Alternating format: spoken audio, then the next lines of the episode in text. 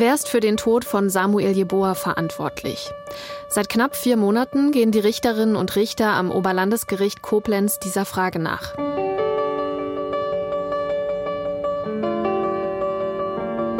Wer hat das Feuer gelegt, in dem Samuel Jeboa mit gerade mal 27 Jahren verbrannt ist? Am 19. September 1991 in seiner Asylbewerberunterkunft. Der Mann, dem diese Tat vorgeworfen wird, steht seit dem 16. November 2022 vor Gericht. Peter S., 51, ein ehemaliger Neonazi aus Saarlouis. In der letzten Folge haben meine Kollegen Thomas Gerber, Jochen Marmit und ich euch erstmals mit ans Gericht genommen. Wir haben heute dem Angeklagten Peter S. vorgeworfen, dass er der Täter dieser Tat ist und zugleich diese Tat begangen haben soll aus ausländerfeindlichen und rechtsextremen Motiven heraus. Peter S. streitet ab, für den Tod von Samuel Jeboa verantwortlich zu sein. Seine Verteidigung fordert Freispruch. In dieser Folge berichten wir euch von den bisher wichtigsten Zeugenaussagen. Ich bin so rein durch die Flammen. Und dann äh, haben wir alles durchsucht, die Räumlichkeiten äh, im ersten Stockwerk, die waren leer. Ja, und bis ich dann dieses Klopfen gehört habe, dann bin ich dann äh, noch eine Stufe höher. Ja, und da lag er vor mir. Wir gehen zurück zur Brandnacht und zu einer Grillparty, auf der Peter S. einen entscheidenden Satz gesagt haben soll. Erstmals hat sich dazu die Frau geäußert, die die Ermittlungen nach Jahrzehnten wieder ins Rollen gebracht hat. Die Hauptbelastungszeugin Diana K.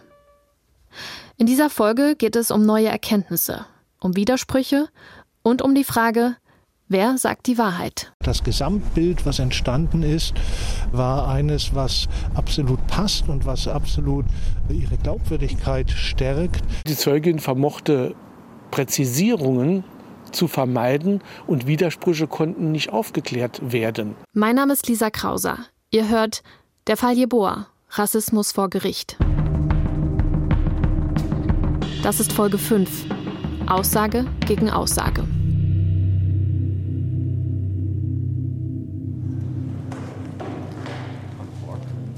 Am 31. Januar 2023, ein Dienstag, tritt am Oberlandesgericht Koblenz eine Frau in den Zeugenstand. Es ist der 16. Verhandlungstag. Jeans, Pullover, halblange braune Haare. Sie kommt zielstrebig in den Saal und setzt sich dann direkt auf den Zeugenstuhl. Sie wirkt sportlich und auch sehr selbstbewusst. Diana K. nimmt Platz in der Mitte des Saals. Links von ihr sitzen die Nebenklageanwälte und die Vertreter des Generalbundesanwalts. Ihr gegenüber die erhöhte Richterbank. Da sitzen eine Richterin und vier Richter. In der Mitte der Vorsitzende. Rechts von ihr sitzt der Angeklagte, Peter S., mit seinen Pflichtverteidigern. Ja, und Peter S. hat Diana K. schon beim Betreten des Saales angeschaut, wie jemand, der nun wissen will, wie sieht sie aus heute. Wie sieht die Frau aus, die mich beschuldigt hat? Und er starrt sie die ganze Zeit an, regelrecht. Äh, schließlich sitzt er ja wegen ihr auf dieser Anklagebank. Die beiden haben sich nach eigener Aussage seit über 15 Jahren nicht mehr gesehen und davor zweimal überhaupt in ihrem Leben. Einmal davon auf einer Grillparty, vermutlich im Jahr 2007, wo Peter S. zu der Frau gesagt haben soll, der Brandanschlag, das war ich und sie haben mich nie erwischt.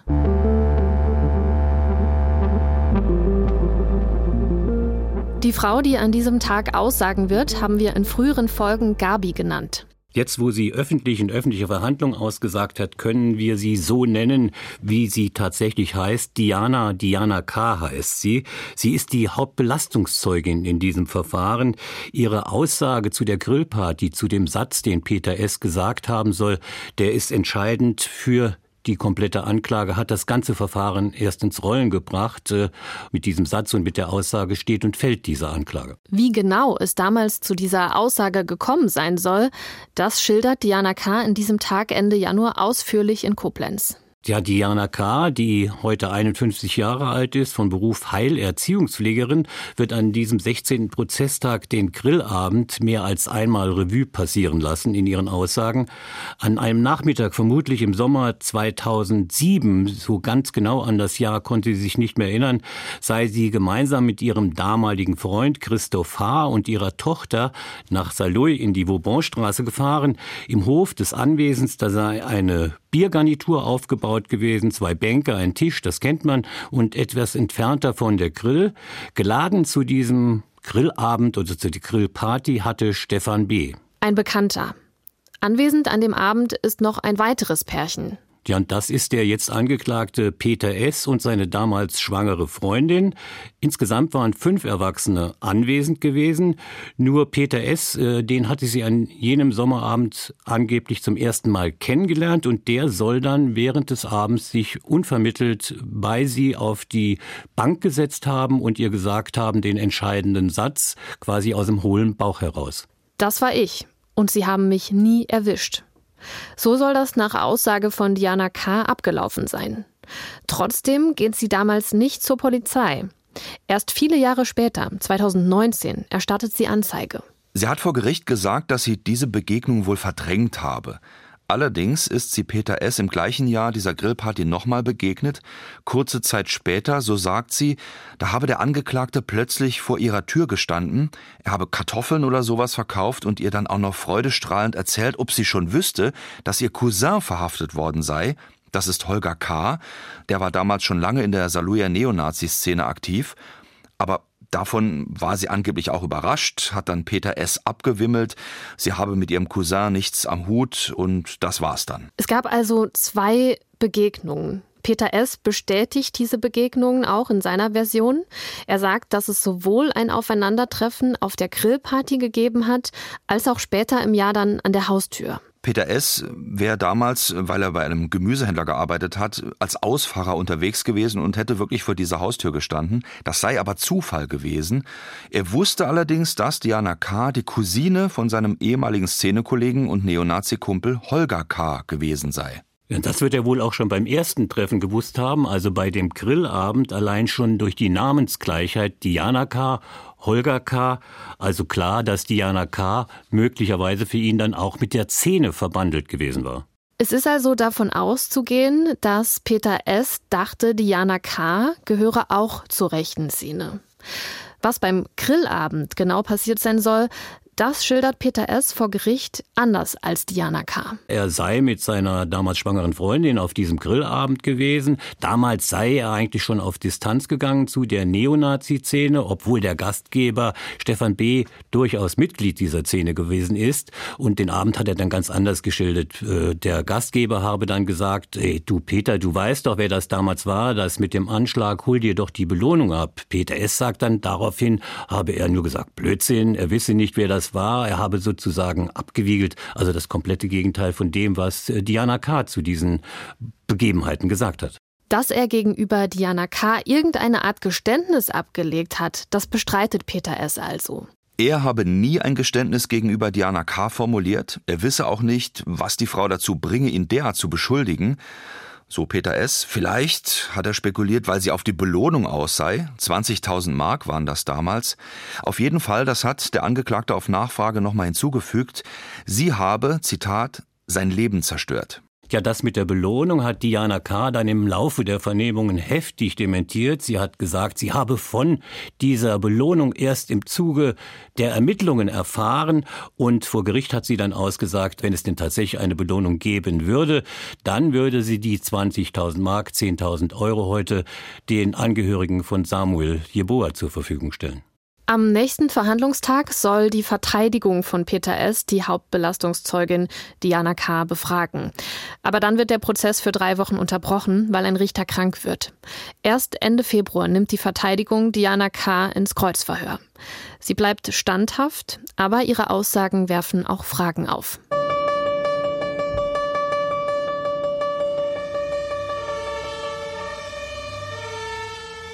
Das sind Eindrücke, als ich das sah, so viele Menschen auf der Straße liegen, das geht nicht aus dem Kopf raus. Das ist Hans Fritz. Er war 1991 Staffelführer bei der Freiwilligen Feuerwehr Saloy-Roden. Und er war der Erste, der in der Nacht vom 19. September 1991 gemeinsam mit seinen Leuten in das brennende Treppenhaus der Asylbewerberunterkunft in Saloy-Frau-Lautern gelaufen ist. Ich bin so rein. Sind Sie hoch? Durch die Flammen? Ja, durch die Flammen. Und dann? Ja, und dann äh, haben wir alles durchsucht, die Räumlichkeiten im ersten Stockwerk, die waren leer. Ja, und bis ich dann dieses Klopfen gehört habe, dann bin ich dann äh, noch eine Stufe höher. Ja, und da lag er vor mir.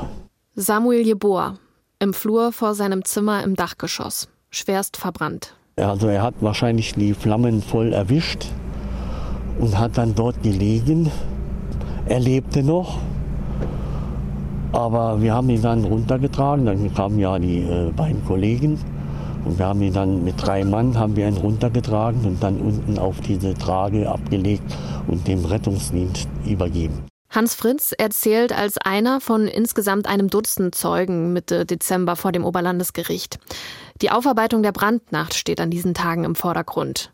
Menschen, die damals vor Ort waren, werden befragt. Unter anderem eben ehemalige Einsatzkräfte und auch Überlebende. Das hat allen viel abverlangt. Es wurde wirklich bis ins letzte Detail besprochen, was in dieser Nacht geschehen ist. Gutachten von damals sind auf den Tisch gekommen, so auch der Obduktionsbericht, Gebäudepläne, Fotos und technische Details zur Flammenentwicklung. Ja, zwei, drei Liter Benzin, so hatten es Experten dann auch im Gerichtssaal ausgesagt, die hätten ausgereicht. Vergossen auf dem Treppenabsatz im Erdgeschoss. Dort fanden sich dann auch die Spuren von einem verschmorten Benzinkanister. Das ist Kanister Nummer eins.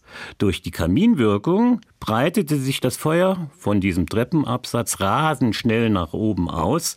Samuel Jeboa lebte ja im Dachgeschoss. Eine Hitze und Feuerwalze kam offenbar auf ihn zu. Wahrscheinlich, als er die Tür des Badezimmers geöffnet hat, da gab es eine Zugwirkung, noch mal einen zusätzlichen Windstoß möglicherweise.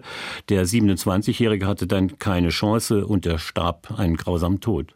Die vielen Anhörungen bringen noch andere wichtige Erkenntnisse zutage. Auch Erkenntnisse, die Rückschlüsse auf die damalige Ermittlungsarbeit zulassen. Denn neben Feuerwehrleuten kommen auch Polizistinnen und Polizisten, die damals ermittelt haben, auf die Zeugenbank. Ja, besonders interessant war das, denn neben der Frage, wer für den Tod von Samuel Jeboa verantwortlich ist, stellt sich ja auch immer noch die Frage, warum ist der Fall damals so schnell zu den Akten gelegt worden? Warum gibt es erst jetzt, über 30 Jahre später, diesen Prozess? Und inwiefern spielt dann die schlampige Polizeiarbeit von damals mit rein? Bei den Aussagen der Polizisten ist deutlich geworden, in der Brandnacht, da ging offenbar einiges durcheinander. Ja, also da ging es natürlich drunter und drüber. Angesichts der Geschehnisse ist dieses Chaos ja erstmal noch nachvollziehbar. Aber dann gab es schon erste Vernehmungen auch noch am Tattag sozusagen. Und da ist nicht alles so nach Recht und Gesetz gelaufen, nach Strafprozessordnung. Besonders frappierend der Fall der Vernehmung eines Überlebenden, ein Albaner, der ist vernommen worden ohne Dolmetscher in Anwesenheit seiner damaligen Lebensgefährtin und hat dann unter anderem ausgesagt, äh, dass er zwei Männer Männer hat vorbeihuschen sehen oder zwei Gestalten an seinem Fenster. Und äh, diese Aussage ist dann später in dem Protokoll gar nicht mehr aufgetaucht gewesen. Also da ging durchaus einiges verloren. Die Lebensgefährtin selbst sollte ihm das Protokoll noch näher bringen und übersetzen und erklären. Sie konnte aber gar kein Albanisch. Also da ist damals viel verloren gegangen, unter anderem diese Aussage. Und nicht nur die sondern auch Benzinkanister Nummer 2, den Feuerwehrmann Fritz gesehen haben will. Ja, der Kanister lag ja vorher schon dort unten an der Treppe. Ja, nur war der für mich im Moment gar nicht relevant beim ersten Hochgehen, weil da war ja zuerst mal vorrangig die Person. Erst nachher beim zweiten Mal, als ich nachgeschaut habe, dann ist er mir aufgefallen. Was war das für ein Kanister? War ein Benzinkanister. Kann schwarz, kann dunkelgrün gewesen sein. 20 Liter? Ja, es könnten 5 Liter gewesen sein, es können auch 20 Liter gewesen sein. So genau weiß ich nicht mehr. Aber es war ein Kanister und der lag da. Er hat nicht da gestanden, er hat gelegen. Und die Polizei? Sie haben sie doch informiert, oder? Ja, ich habe der Polizei das gesagt. Klar. Ich habe sie informiert. Und dann war er weg? Ja, weiß ich nicht. Dieser angeblich zweite Kanister taucht jedenfalls nirgendwo mehr auf. Weder als sichergestelltes Asservat noch in irgendwelchen Akten. Was auftaucht in einigen Protokollen, das sind Aussagen von Bewohnern, die Beobachtungen gemacht haben. So sollen beispielsweise kurz vor dem Knall im Treppenhaus durch das Feuer ein Mann und eine blonde Frau an einem Fenster vorbeigegangen sein. Dann soll ein Auto schnell weggefahren sein. Auch wurde ein unbekannter Mann mehrfach im Haus gesehen, kurz vor dem Brand. Und das sind Aussagen von damals, die in Koblenz teilweise wiederholt werden von den Augenzeugen. Wobei aber bei alledem immer wieder deutlich wurde, 30 Jahre nach den Geschehnissen ist das Erinnern schwer. Was war damals wirklich erlebt worden? Was ist über die Jahre an vermeintlichen Bildern hinzugekommen? Vielleicht ja auch sogar dieser Benzinkanister Nummer zwei. Die Aussagen von Überlebenden und den Zeugen von Nachbarn, sie waren teilweise widersprüchlich. Fünf, sechs Prozesstage lang hat das Gericht versucht, die Brandnacht zu rekonstruieren. Es sieht jedenfalls alles danach aus, dass jemand ein Feuer gelegt hat. Der Pflichtverteidiger von Peter S., Guido Britz, sieht Brandstiftung trotz der vielen Hinweise darauf aber nicht als erwiesen an. Die Brandstiftung ist auch nicht klar. Wer sagt, was da eine Brandstiftung war? Dass sich das Benzin selbst entzündet hat oder jemand fahrlässig das Feuer gelegt hat, das ist mehr als unwahrscheinlich.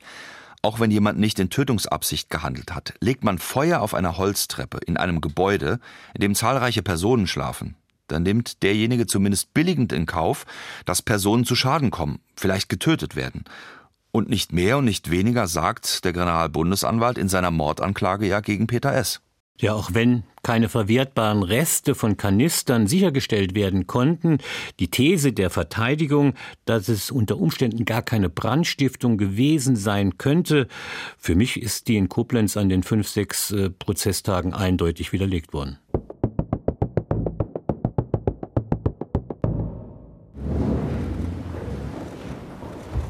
Wie glaubwürdig ist die Hauptbelastungszeugin Diana K.? Das ist eine der zentralen Fragen in diesem Prozess. Umso ausführlicher wird sie am 31. Januar von den Richtern am Oberlandesgericht Koblenz befragt. Am 27. Februar dürfen dann die Verteidigung von Peter S. und die Anwältinnen und Anwälte der Überlebenden, also die Nebenklage, ihre Fragen an Diana K. stellen. Vier Wochen nach ihrer ersten Aussage ist das. Da wird der Prozess nach der krankheitsbedingten Pause fortgesetzt. Am Ende der Befragung gibt die Nebenklage direkt eine Erklärung ab. Und zwar einer der Rechtsanwälte der Überlebenden, Alexander Hoffmann, ist der Meinung, dass sie bei der Verkettung von den Details über die Zeitschiene hinweg trotzdem glaubhaft belegt habe, was passiert ist, und er sagt, es sei eine, Zitat, konsistente Aussage mit enormer Glaubhaftigkeit gewesen. Damit baut er natürlich der Strategie der Verteidigung vor, die Aussage zu zerlegen, was die dann auch versucht. Die Verteidiger von Peter S. haben Diana K. am gleichen Tag fast drei Stunden lang ins Kreuzverhör genommen. Tja, und Fazit der Verteidigung war, das sei nicht glaubhaft gewesen, was sie da gesagt hat, auch nicht plausibel. Sie soll, Diana K., soll objektiv teilweise auch die Unwahrheit gesagt haben. Und sie habe nicht klar sagen können, den Wortlaut, da habe sie immer wieder variiert, diesen entscheidenden Satz, den habe sie nicht genau im Gedächtnis gehabt, habe auch nicht gewusst, ob äh, er das in Dialekt gesagt hat oder in Hochdeutsch, in Anführungszeichen, mit Streifen vermutlich. Und entscheidend für die Verteidigung ist, wie kam es dazu, dass Diana K. 2019 die Strafanzeige erstattet hat? Wieso wurde ihr das plötzlich wieder bewusst? Sie hat ja auf Facebook angeblich einen Artikel gelesen, wo Jeboa der Name aufgetaucht war.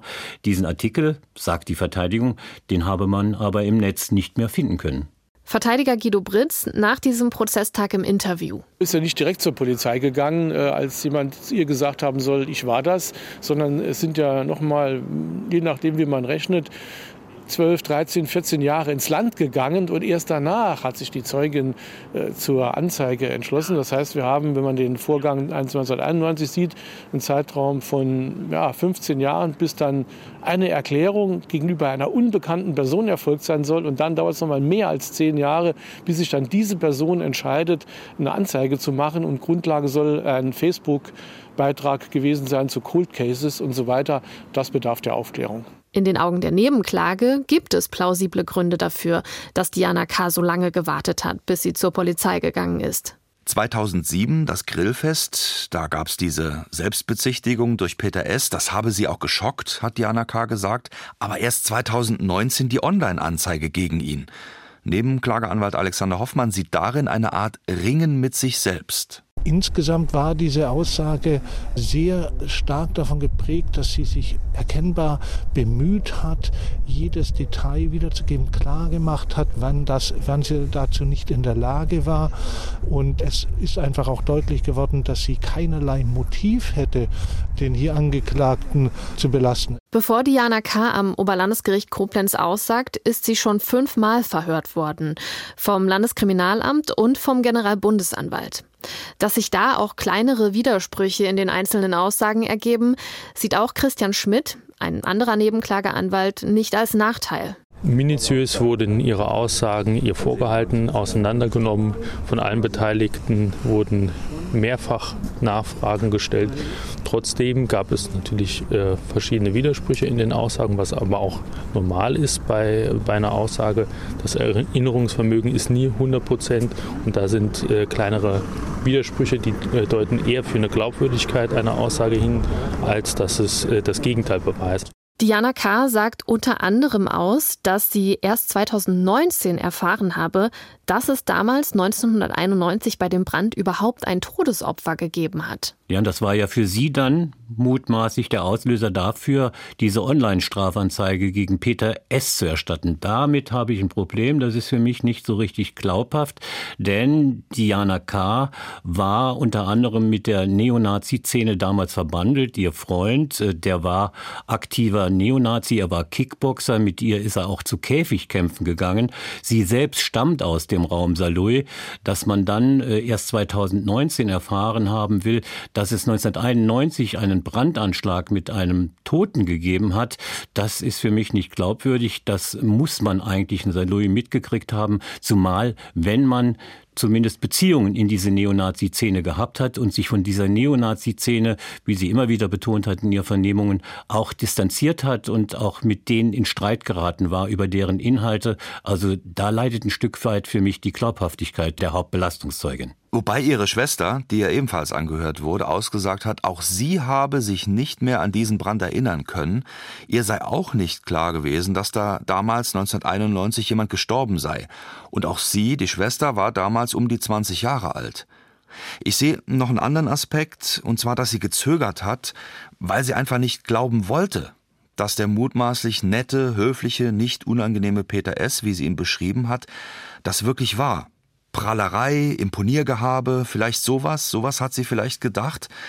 Und gerade weil sie auch einen Freund damals aus der rechten Szene hatte, ohne dass sie dessen Ideologie geteilt hätte. Das hat sie immer wieder und auch andere Zeugen haben das bestätigt, gesagt, sie verdrängt das alles, ja, bis sie eben aus diesem Umfeld raus ist und ihr Gerechtigkeitssinn aktiviert wird 2019. Der Vater von Diana K. sagt vor Gericht, seine Tochter habe einen richtigen Gerechtigkeitsfimmel. Ja, auch wenn nicht alles nachvollziehbar ist, was sie sagt, vielleicht nicht so ganz plausibel in einigen Teilen, was für ihre Glaubhaftigkeit spricht, ist, dass sie die Strafanzeige gegen den Rat von ihrem Vater und ihrer Schwester gemacht hat.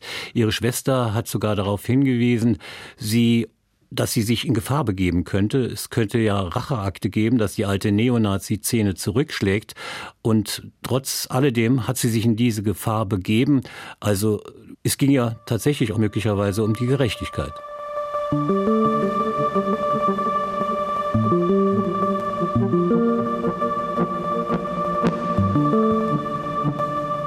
Da war richtig Feuer, überall Feuer. Mitte Dezember stehen die Opfer des Brandanschlags in Koblenz im Vordergrund. An mehreren Tagen sagen sechs Männer aus, die in der Tatnacht in der brennenden Asylbewerberunterkunft waren und das Feuer überlebt haben. Diese Worte, die sie immer wieder gebraucht haben, Help, I'm dying, Hilfe, die, ähm, wenn man das heute gehört hat, dann kann man sich nur ungefähr vorstellen, wie schrecklich diese Nacht für alle Überlebenden gewesen sein muss. Heike Kleffner vom Verband der Beratungsstellen für Betroffene rechter, rassistischer und antisemitischer Gewalt VBRG. Sie ist als Besucherin zum Prozess gekommen und fasst zusammen, was bei den Schilderungen der Betroffenen, den ehemaligen Bewohnern des Asylbewerberheims, in Erinnerung geblieben ist. Mit Samuel Jeboer waren 20 weitere Männer in dieser Nacht im Haus. In Panik sind mehrere aus den Fenstern gesprungen, zwei haben Knochenbrüche erlitten. Keiner konnte Samuel Jeboa helfen. Die Überlebenden sind faktisch komplett alleine gelassen worden, sowohl am Tag des Brandes stundenlang in der Polizeidienststelle zu sitzen, auf Vernehmung zu warten, ohne Essen, ohne Trinken. Dann nach der Vernehmung ähm, in den äh, Klamotten, die sie von Nachbarn geliehen bekommen haben, einfach durch die Stadt geschickt zu werden. Das ist so unfassbar, wie wenig Mitgefühl, Empathie von Seiten der Behörden mit diesen Überlebenden einer grauenvollen Brandnacht äh, zu sehen und zu spüren war. Das ist schon sehr schrecklich. Als der Prozess Mitte November losgeht, besteht die Nebenklage noch aus drei Überlebenden. Mittlerweile haben sich fünf weitere Männer der Nebenklage angeschlossen. Insgesamt sind es jetzt acht.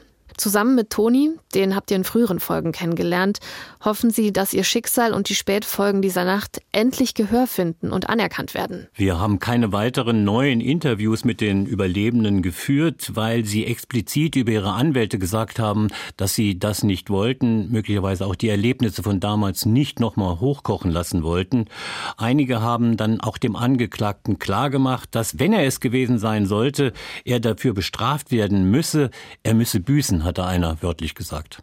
Toni war auch in Koblenz, hat nochmal erzählt, was er in der Nacht erlebt hat. Und es war ein damals 15-jähriger Geflüchteter im Zeugenstand. Er ist aus dem Kosovo, er war damals im Haus, äh, gehört jetzt auch zu den Nebenklägern.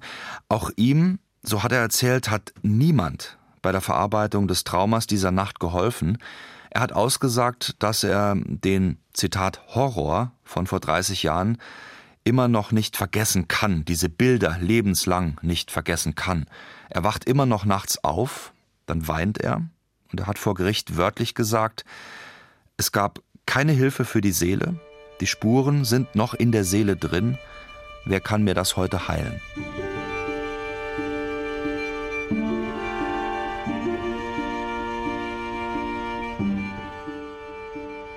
Auch Thomas G. hat mittlerweile vor Gericht ausgesagt. Ein Deutscher aus Saarlouis, der damals der beste Freund von Samuel Jeboa war. Ihn hatte ich ja schon mehrfach für Interviews angefragt, aber direkt in den Medien wollte und will er nichts sagen. Vor Gericht musste er dann aussagen. Thomas G. hat dabei unter anderem erzählt, dass er seinen Freund Samuel äh, noch an dem Tatabend kurz vor der Tat also nach einem Boxtraining nach Hause in die Asylbewerberunterkunft gefahren hat. Zuvor waren beide noch ein Trinken in der Stadt, in der Altstadt von Saarlouis und sind dann auf dem Weg zu ihrem Auto am Brunnen auf eine Gruppe von Neonazis getroffen. Da ist weiter zwar nichts passiert gewesen, aber Samuel Jeboa, der hatte da wohl eine schlimme, eine böse Vorahnung gehabt.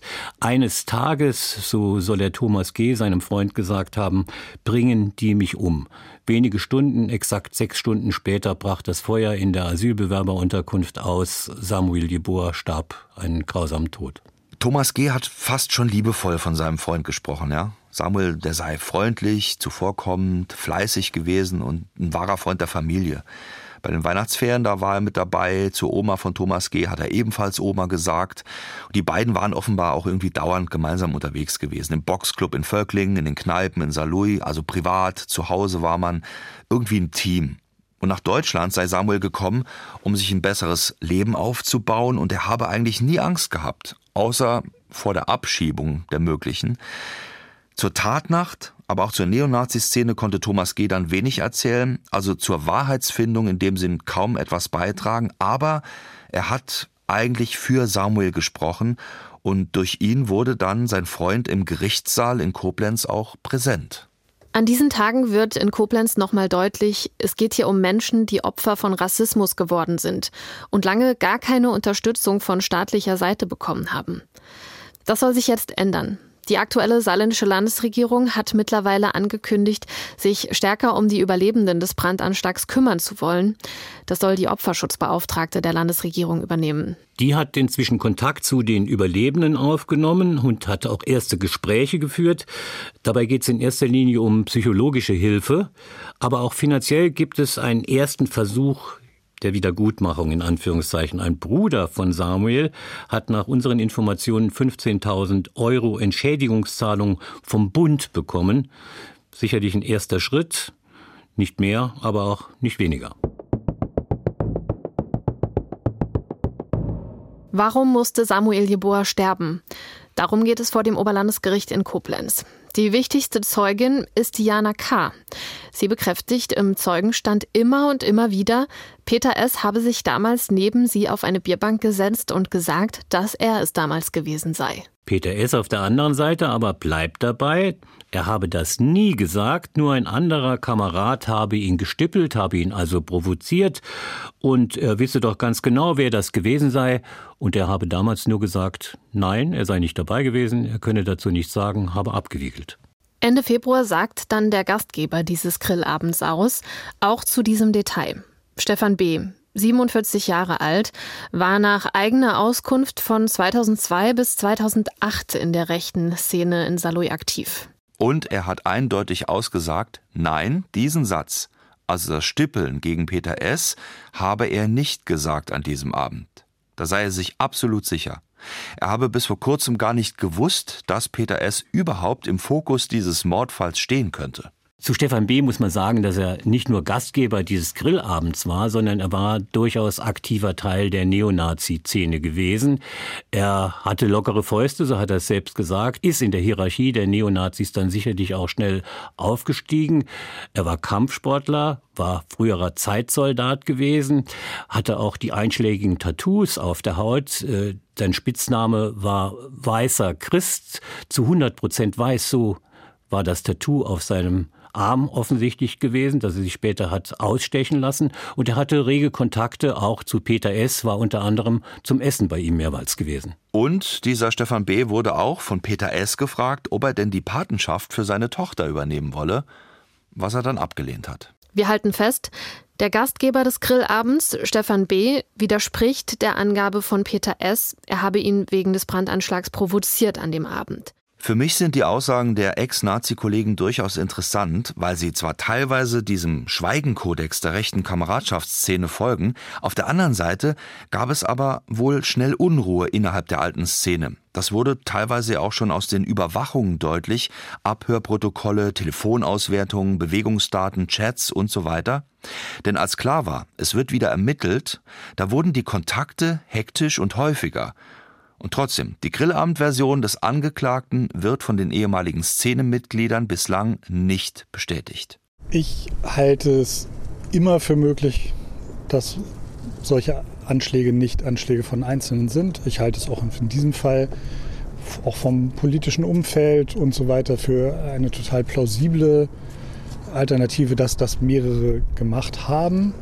Ich bin mir nicht sicher, ob in diesem Verfahren, alleine schon weil es eben auf diese Anklage gegen diesen einen Angeklagten gerichtet ist, weil es deswegen möglicherweise auch eine Motivlage für andere potenziell Beschuldigte gibt, eben ihn als Alleintäter zu belasten, dass das in diesem Verfahren ähm, aufgeklärt werden kann und ans Licht kommen kann, wenn es denn so war. Was der Nebenklageanwalt Björn Elberling für plausibel hält, nämlich dass das möglicherweise nicht die Tat eines Einzelnen war, das hat auch der Verteidiger von Peter S., dem Angeklagten, schon am ersten Prozesstag in seinem Eröffnungsstatement angedeutet. Auch er hält es für plausibel, dass die Tat möglicherweise nicht die eines Einzeltäters war, und das bekräftigt er an weiteren Prozesstagen auch immer wieder.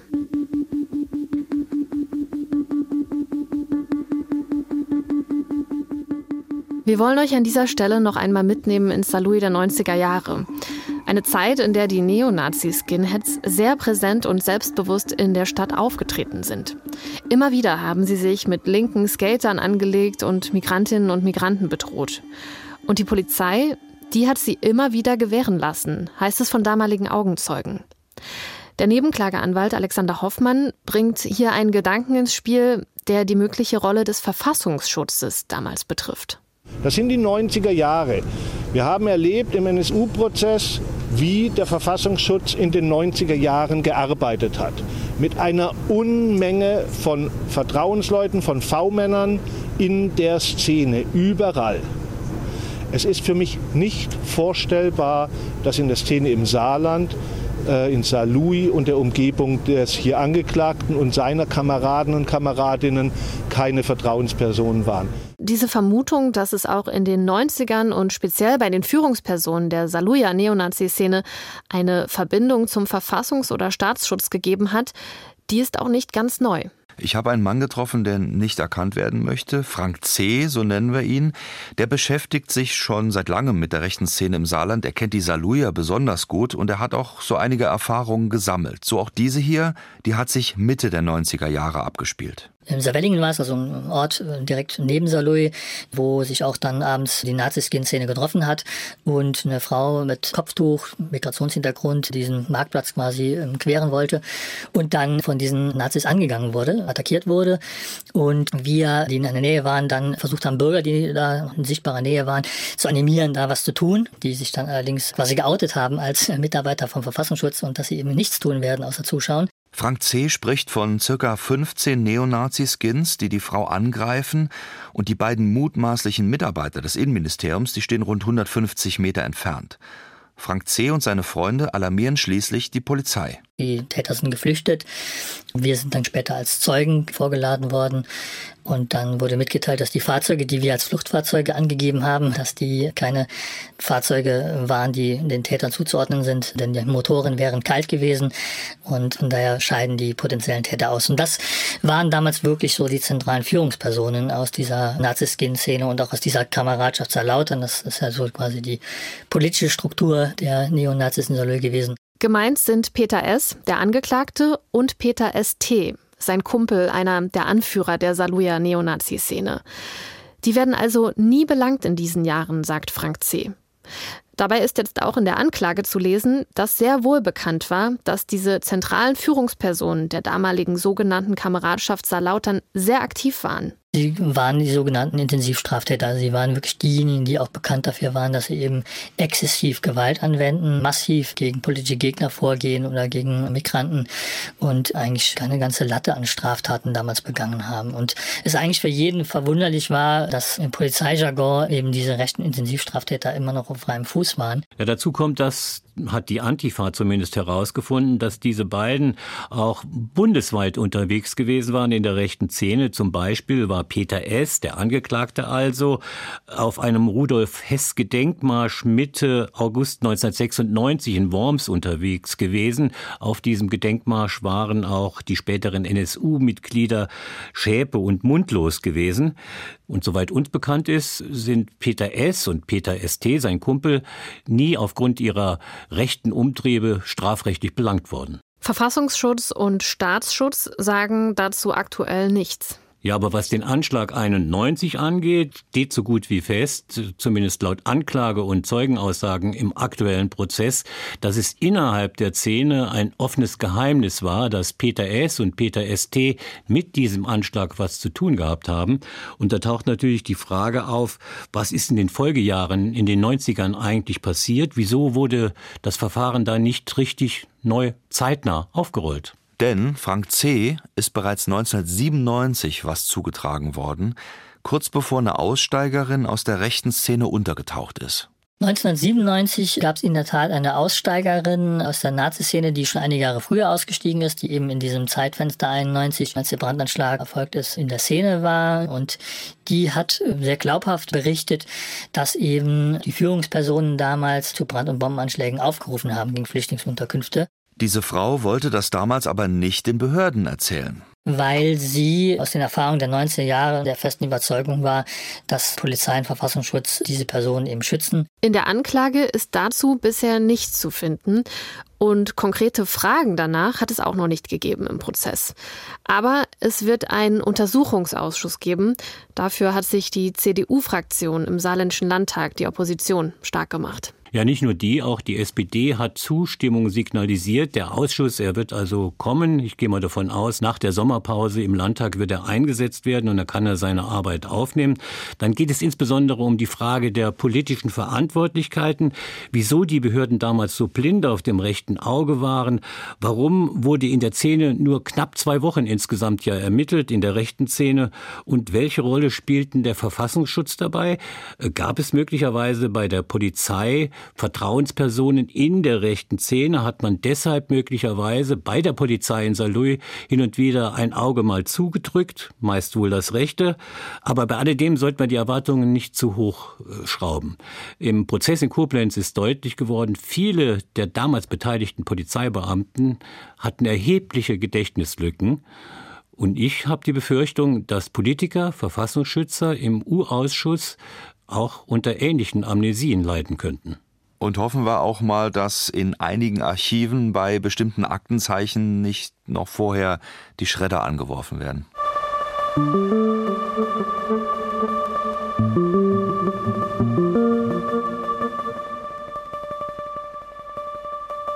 Nachdem Diana K. ausgesagt hat und die Fragen der Richter, der Verteidigung und der Nebenklage beantwortet hat, wird sie vereidigt. Ja, dass sie vereidigt wird, das hatte der Vorsitzende Richter gleich zu Beginn ihrer Vernehmung, also vor der Vernehmung noch angekündigt, denn Diana K.s Aussage, die ist zentral für den gesamten Prozess, ist mitentscheidend über die Frage von Schuld oder Unschuld von Peter S. Ihre Vereidigung bedeutet nun, dass unrichtige Angaben wären nicht eine bloße Falschaussage, sondern Meineid und Meineid wird mit Freiheitsstrafe nicht unter einem Jahr bestraft. Diana K. schwört vor Gericht, dass sie die Wahrheit und nichts als die Wahrheit sagt. Und das hat sie mit fester Stimme geschworen, ohne zu zögern, und dann hat sie ebenso festen Schrittes den Saal verlassen.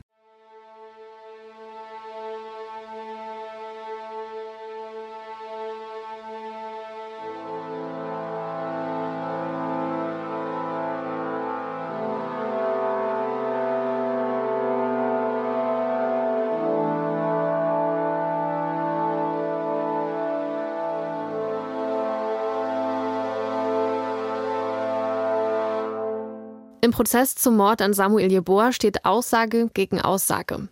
Bis zum Sommer sind noch Verhandlungstage angesetzt. Wir sind weiter bei der Gerichtsverhandlung dabei und recherchieren im Hintergrund. Klar ist, die Beweislage bleibt dünn und bisher gibt es viele widersprüchliche Aussagen. Besonders spannend dürften die kommenden Aussagen aus der damaligen Neonazi-Szene selbst werden. Wie tief die rechtsextreme Gesinnung des Angeklagten Peter S. auch in den letzten Jahren nachweislich noch war, das ist vor Gericht schon deutlich geworden. Auch dazu hört ihr mehr in der nächsten Folge. Der Fall Jeboa, Rassismus vor Gericht. Recherche Jochen Marmit, Thomas Gerber. Dramaturgie Lisa Krauser. Technik Susanne Zinke, Manfred Jungmann. Regie Denise Dreier. Sounddesign Sokrates Evangelidis Jan Kröger. Beratung Christian Chang Langhorst. Redaktion Karin Meyer. Eine Produktion des Saarländischen Rundfunks.